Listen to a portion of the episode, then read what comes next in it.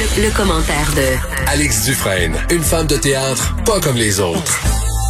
Alex Dufresne, bon début de semaine. Allô? Comment ça va? Ben, ça va, ça va qui fait chaud, hein, je te dirais? Écoute, je suis à l'air climatisé en dedans présentement.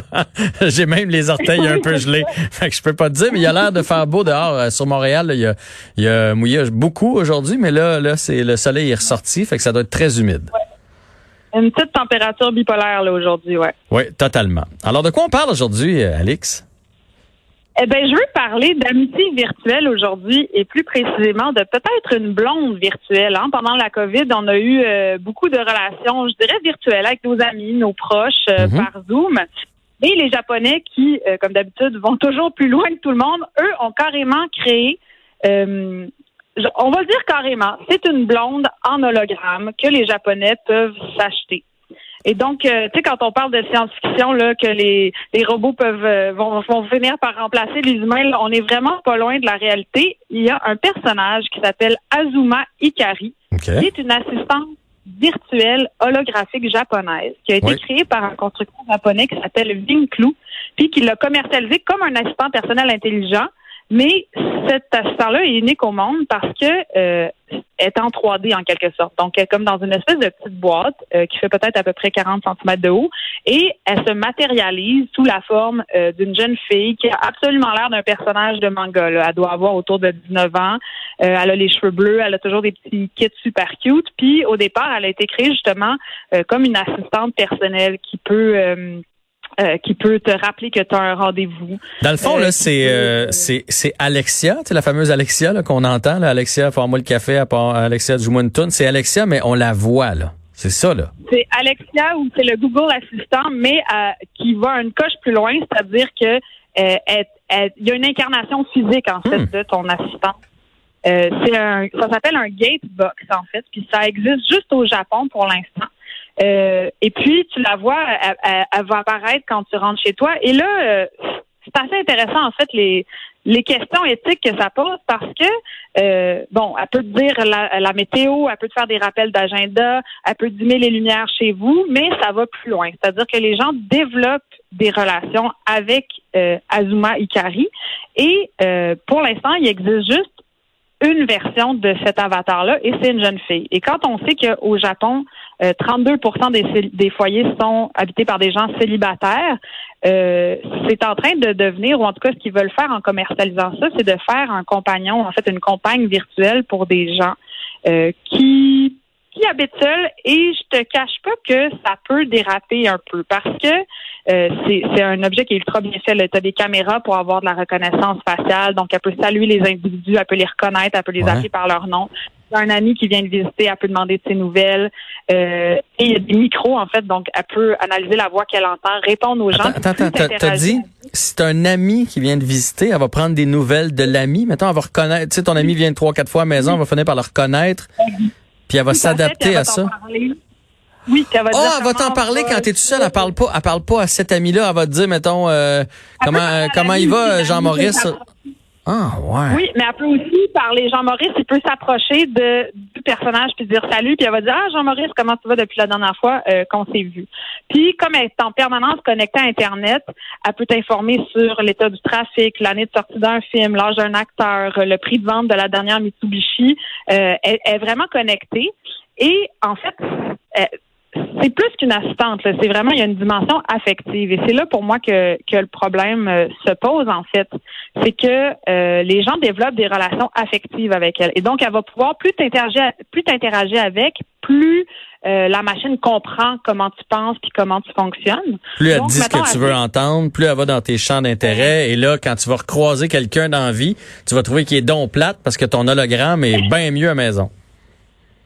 C'est exactement ça. Puis ça, c'est un peu troublant parce que les gens vont finir par avoir comment ils, ils vendent. En fait, ils disent c'est une relation sans compromis.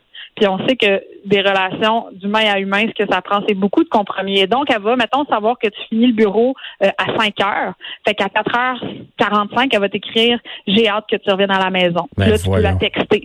Oui, elle texte. Fait que là, tu peux dire, moi aussi, j'ai hâte de te voir. Puis elle dit, euh, quand tu vas revenir, je vais mettre ta musique préférée. Puis là, tu peux faire une joke, puis là, elle va te trouver drôle, puis elle va dire, mon Dieu, que je te trouve donc drôle, mon beau brun. Parce que là, la, la machine sait que tu as les cheveux bruns, mettons. Donc là, elle va vraiment pouvoir entrer dans des détails tellement précis et personnels que euh, ça va s'approcher en fait d'un comportement qui est celui qu'on a dans une, une, relation de couple. En fait, elle va te demander comment s'est passée ta journée. Elle peut te raconter sa journée à elle. Elle peut te chanter une chanson. Elle va te complimenter sur ton apparence. Euh, elle va te parler de ton sens de l'humour. Puis, ben là, évidemment, euh, c'est de plus en plus marketé en bon français pour les hommes seuls ou les hommes célibataires. Et ça va au point où il y a des gens qui vont euh, avoir des relations amoureuses avec elle. Et là, on va écouter un extrait, mais il y a une publicité dans laquelle l'assistante de maison demande à son possesseur, parce que tu possèdes ce personnage, de vite rentrer à la maison et de pas travailler trop tard pour qu'ils puissent célébrer ensemble leurs trois mois de vie commune. Alors, on écoute un petit extrait.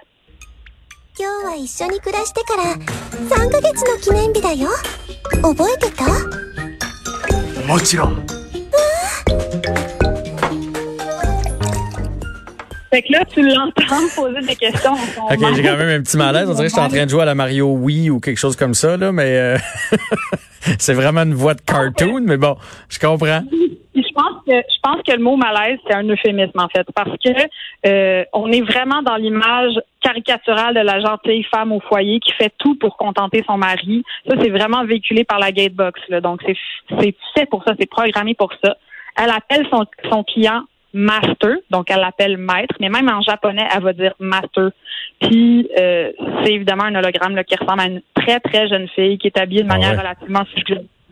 Ben oui, tu sais, les dessins de manga, c'est des jupes de c'est des jupes d'écolière qu'on voit toujours un peu la culotte quand elle se penche, puis tu sais, je pense qu'elle fait du double D, là, tu sais, fait que c'est sûr que euh, ça, non, mais c'est... ça fait pas la promotion, mettons, d'un, équilibre euh, féministe dans un couple, mettons. Non, puis en même temps, honnêtement, quel, quelqu'un qui, qui est tout seul avec cette euh, machine-là pendant deux ans, il est comme perdu à vie parce qu'il pourra plus jamais être avec une femme pour vrai parce que elle sera pas aussi parfaite, elle aura pas des formes aussi parfaites, elle dira pas ce que tu veux entendre. Puis là, elle aura pas éternellement 19 ans, absolument. Puis le, le problème avec ça, c'est que bon, là tu peux pas la toucher, tu comprends? Fait que oui, tu peux vivre en théorie deux ans avec avec ta blonde virtuelle. C'est juste qu'à un moment donné, si tu as besoin de contact physique ça se passera pas, là, tu sais. Mais ça, évidemment, on sait que les Japonais ont inventé d'autres, d'autres machines et d'autres robots pour ce genre de besoins. Mais ça pose aussi des questions éthiques par rapport à la gestion de données. Parce que, comme tu as une espèce de relation ambiguë qui est proche de celle d'un couple, mais avec une intelligence artificielle, ben, ça veut dire qu'elle va entendre des informations très personnelles. oui, ben oui. Elle va savoir tout. Elle va savoir tes préférences, tes goûts.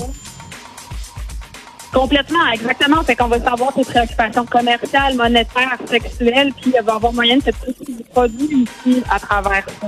Donc, euh, effectivement, là, à plusieurs niveaux, là, au niveau de la représentation de la femme, au niveau de la gestion des données, ça peut être vraiment problématique comme petite machine.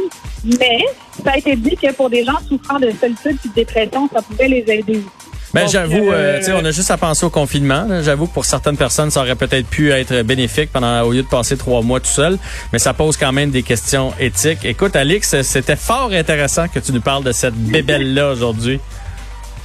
Salut. Avec plaisir. Salut à toi, on se retrouve mercredi. Merci d'avoir été là aujourd'hui. Belle édition encore une fois et c'est un rendez-vous demain à 15h sur les ondes de Cube.